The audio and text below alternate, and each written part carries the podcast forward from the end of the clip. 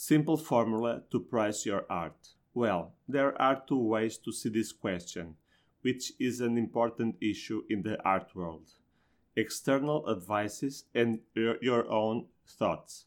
The first, and see this from the point of view of the market what the gallery owner thinks about the value of your work.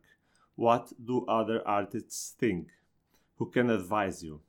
What your agent thinks about the real value of your canvas? What the auctioneer thinks? And many more people's opinion. This is the outer perspective. The big problem is that if you follow this route, you will always be either underestimating your works or overestimate them according to the space where it is shown and the person who advises you about the right price for your artwork. You exhibit in a hotel, price goes up the roof.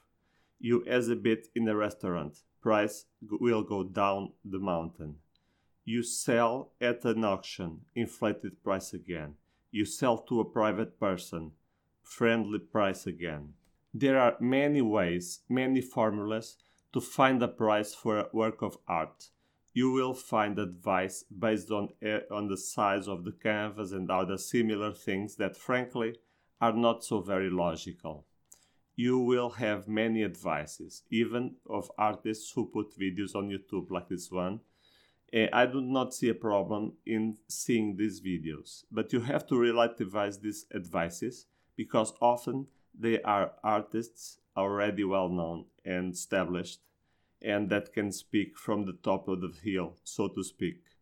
They don't have the problems that a beginner artist still has in selling his art pieces. Well, I propose instead three things. 1. Start thinking by your own head. 2. Try to always keep the same price. 3. Put in your pieces a price that makes sense, not for others, but that makes sense for you as an artist, who is, after all, the author of these artworks. It is you.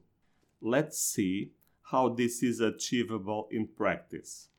Well, the price, for example, of a painting or canvas has to integrate the following six factors 1. The price of the materials paints, brushes, canvas, even the clothes and all the materials that uh, were actually used to make this painting. About uh, $50. 2. Your work. Here you have two options to charge a single value or then the price of your work per hour.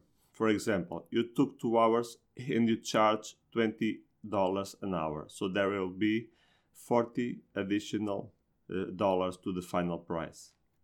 3. Did you do any exhibition to try to sell this artwork? So, all the transportation and assembly costs should be reflected in the final price. Let's say that there were two exhibitions to sell, even if it's a private individual in your studio that buys it, long after these two exhibitions have occurred. We will put a cost of $70. 4 the cost of your creativity. Remember that a work of art is unique. For a canvas over 32 inches by 24 inches, I do not think it inappropriate to charge an artistic value of $200. 5. The time you took to sell the painting. You may want to reflect this time on the final price, say $30 for each year that passes since there is a cost of space and maintenance that you have for each individual canvas that you have made that has not yet been sold. If it took four years to sell, it's $120. So we have here materials $50, your work $40, exhibition $70, creativity $200, time to sell $120. Total $480. If you sell without commission to a private collector, I'd not see a problem in selling at this price range. Factor 6. Finally, the commission that you have to pay for the gallery or the website or the restaurant are usually around 50% in many places. So, in order to get what you want, you have to double the price. So it's um, $960 and a price that's close to a thousand. If you want, make it a thousand dollars. Sounds like a lot, doesn't it?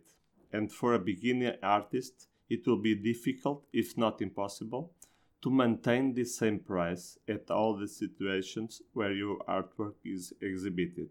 And yet, if for you it makes sense, this is a price that, more important of all, you can defend. If some hesitant buyer asks you how, how the hell did you find the price, you have to do one simple thing. Print this list with this six point formula and present it to the collector so he finally understands how an artist finds a price for his canvas. Add this to the certificate of authenticity that usually goes along with the sale of the painting, and you have a savvy buyer and a buyer that finally understands why he has to pay this final price of the canvas he is buying. You have nothing to hide.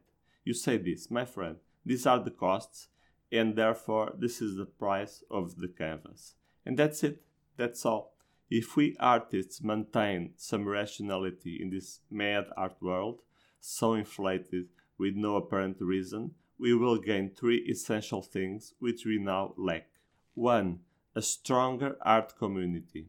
2. The future is built on our own terms, not the gallery owner's terms.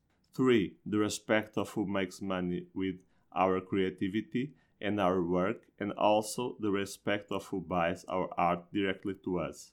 I hope you have enjoyed these advices and above all that they are useful for you to become aware of the importance of your talent, which is always special in these days of banality of capitalism and uncontrolled consumerism.